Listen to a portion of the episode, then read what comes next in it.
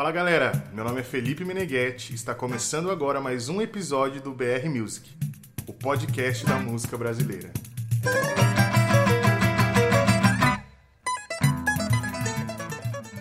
No episódio de hoje falaremos um pouco do cantor e compositor brasileiro Agenor de Oliveira, consagrado artisticamente como Cartola. Nascido no dia 11 de outubro de 1908 na cidade do Rio de Janeiro, Cartola era o mais velho dos oito filhos do casal Sebastião Joaquim de Oliveira e Aida Gomes de Oliveira. Ele foi considerado por artistas e críticos brasileiros como o maior sambista da história da música brasileira. Já amante do samba, com seu pai aprendeu a tocar cavaquinho e violão. Devido às dificuldades financeiras, a família precisou se mudar de Laranjeiras para Mangueira, onde se iniciava uma comunidade. Foi ali que Cartola conheceu seu grande amigo Carlos Cachaça. Junto com um grupo de amigos sambistas do Morro, Cartola criou o Bloco dos Arengueiros, cujo núcleo, em 1928, fundou a Estação Primeira de Mangueira. Na década de 30, os sambas de Cartola se popularizavam nas vozes de Carmen Miranda, Aracide Almeida, Silvio Caldas e entre outros músicos. Aos 17 anos, perdeu a mãe e foi colocado para fora de casa pelo pai, pois ele não tolerava a vida malandra de Cartola. Vivendo na rua, uma vida sem regras, acabou adoecendo. Foi onde conheceu Deolinda, que cuidou de sua saúde e depois abandonou o marido e com sua filha foi morar com Cartola em um barraco.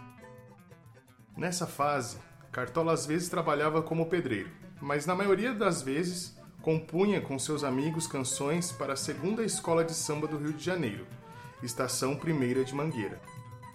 Procurado por Mário Alves, passou a assinar como Agenor de Oliveira composições feitas para Francisco Alves, maior ídolo da música brasileira na época.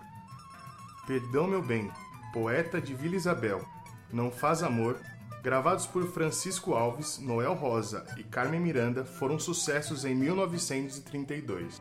A Mangueira foi campeã do desfile promovido na época por o jornal O Mundo Esportivo, com o samba Pudesse Meu Ideal, primeira parceria de Cartola com Carlos Cachaça. Em 1933, Cartola viu Divina Dama, um samba seu, tornar-se comercial pela primeira vez. Em 1940, criou com Paulo da Portela o programa Voz do Morro, na Rádio Cruzeiro do Sul, no qual apresentavam sambas inéditos, cujo título deviam ser dados pelos ouvintes. E como uma boa música é sempre bem-vinda, neste episódio cantarei As Rosas Não Falam, canção composta por Cartola em 1974. Espero que gostem. Bate outra vez a esperança no meu coração, pois já vai terminando o verão.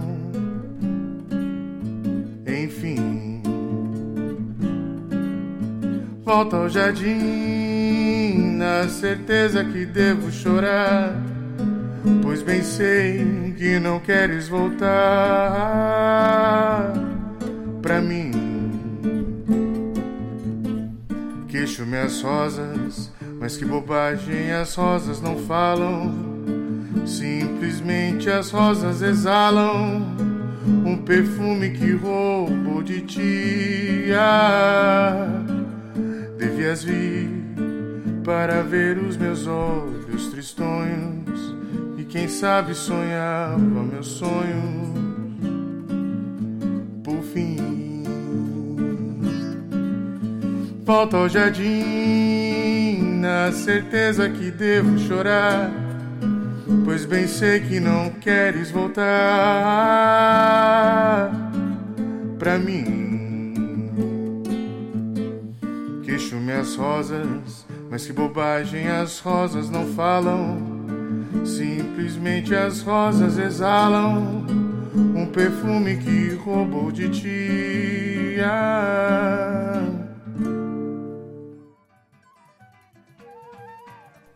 Nos anos seguintes, com a nova direção da escola, Antipática Cartola, o sambista viu seu samba ser desqualificado pelo júri, que julgou as músicas concorrentes ao enredo que representaria a escola no Carnaval de 1947.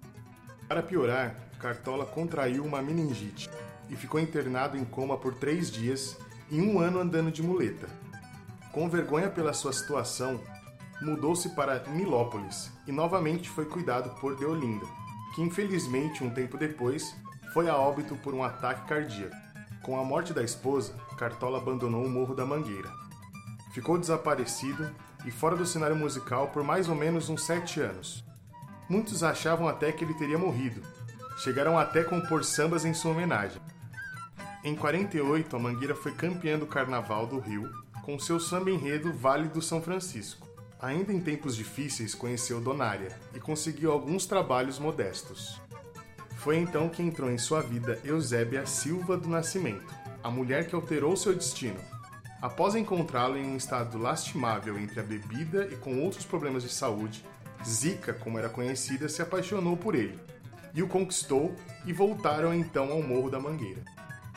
Já em 1957, trabalhando como vigia, Cartola foi identificado pelo jornalista Sérgio Porto, conhecido como Stanislau Ponte Preta, sobrinho do crítico musical Lúcio Rangel. Stanislau então resolveu ajudá-lo, e graças a esse encontro, Cartola retomou sua carreira de cantor e compositor. Em 1960, criaram a Zicartola, onde sua esposa Zica era responsável pela comida e ele mestre de cerimônias. O Zicartola se tornou um marco na história da música brasileira, pois ali era o ponto de encontro de grandes músicos da classe média, principalmente ligados à bossa nova. Foi ali, no Zicartola, que surgiram os grandes sucessos como O Sol Nascerá e Alvorada. O bar durou dois anos e, por má administração, fechou as portas. Em 64, Zica e Cartola casaram-se oficialmente e às vésperas do casamento ele compôs para ela a canção Nós Dois. Como eu gosto muito dessa música, me atreverei novamente a fazer uma interpretação. Está chegando o momento de irmos pro altar, nós dois. Mas antes da cerimônia devemos pensar e depois terminam nossas aventuras. Chega de tanta procura, nenhum de nós deve ter mais alguma ilusão. Devemos trocar ideias e mudarmos de ideia, nós dois. E se assim procedermos, seremos felizes. Depois nada mais nos interessa. Sejamos indiferentes, só nós dois, apenas dois, eternamente.